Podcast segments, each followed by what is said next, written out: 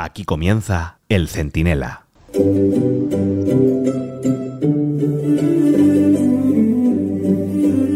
Dentro de 48 horas, Galicia decidirá si entra en el universo de Bildu o si sigue siendo la mejor vacuna contra el nacionalismo periférico, ese que tiene cogido a Sánchez por lo que viene a ser la ingle y se alegraría muchísimo de sumar otro socio a la ofensiva contra España.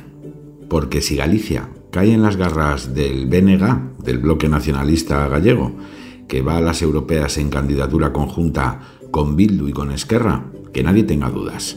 Sánchez acabará aceptando referendos de independencia en esas tres comunidades, lo que haría inviable, simplemente inviable, la continuidad de la España constitucional conocida. Esos son los planes de El Icono, como le llamó la niñata esta de Radio Televisión Española. El individuo que dedica más guardia civil a vigilar a los agricultores que a los narcos, y que ha tenido los santos huevazos de acudir a los Goya o a un desfile de modelos antes que a un funeral por dos servidores públicos. Soy Antonio Naranjo, esto es el Centinela en el debate, y si el icono este no ordena nuestra detención y confinamiento en una ceremonia de los Goya, que vaya tortura, en un momento se lo explico todo.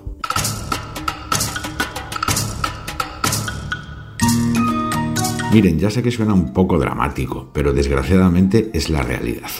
Tenemos un gobierno golpista, golpista, con todas las letras, que para que se note menos que lo es, pues va legalizando los golpes a la Constitución propios y los de sus socios, como puede, pasando por encima de todo y pasando de todos.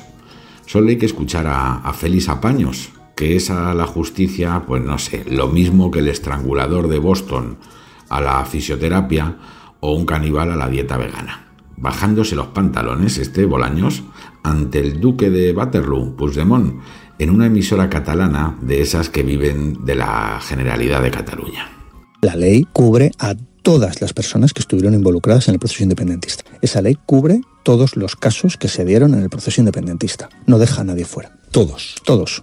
Vamos, por si alguno tenía dudas, que van a amnistiarlo todo. El golpe, el terrorismo, la traición con Putin, a Enrique Nigreira si hace falta y si se lo pide Puigdemont, hasta el violador del ensanche aquel y otros célebres delincuentes catalanes, eh, en fin, de, de alta alcurnia. Que un ministro de Justicia anuncie sus planes para acabar con la justicia y encima lo haga encantado, solo puede ocurrir en una república bananera.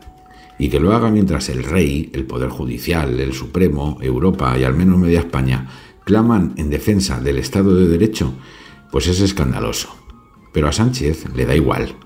A un tío que tiene el hocico de un oso hormiguero, vamos, de un elefante pero de, los adultos, ¿eh? de esto que ya tiene muchos años y le ha crecido casi hasta llegarle al suelo. Y es capaz de dejar sin barcos a la Guardia Civil de Barbate mientras él moviliza un helicóptero y un Falcon para ir a Valladolid, que está ahí al lado, ¿eh?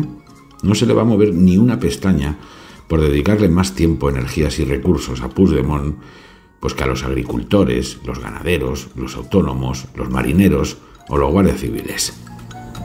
Y tampoco se va a asustar ni detener porque jueces, fiscales, diputados, senadores, abogados, europarlamentarios y ciudadanos que se manifiestan le digan que lo que está haciendo es un atraco a mano armada al sistema de leyes y libertades que funcionaba hasta que nos cayó encima una plaga bíblica llamada Pedro Sánchez. Aquí, el icono.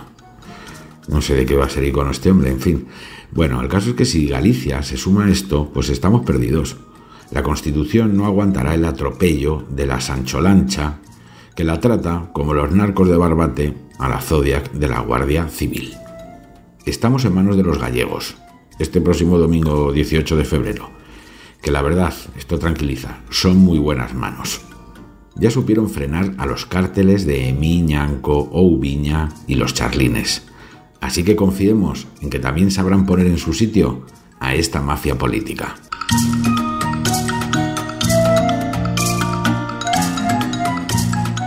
El Centinela, con Antonio Naranjo.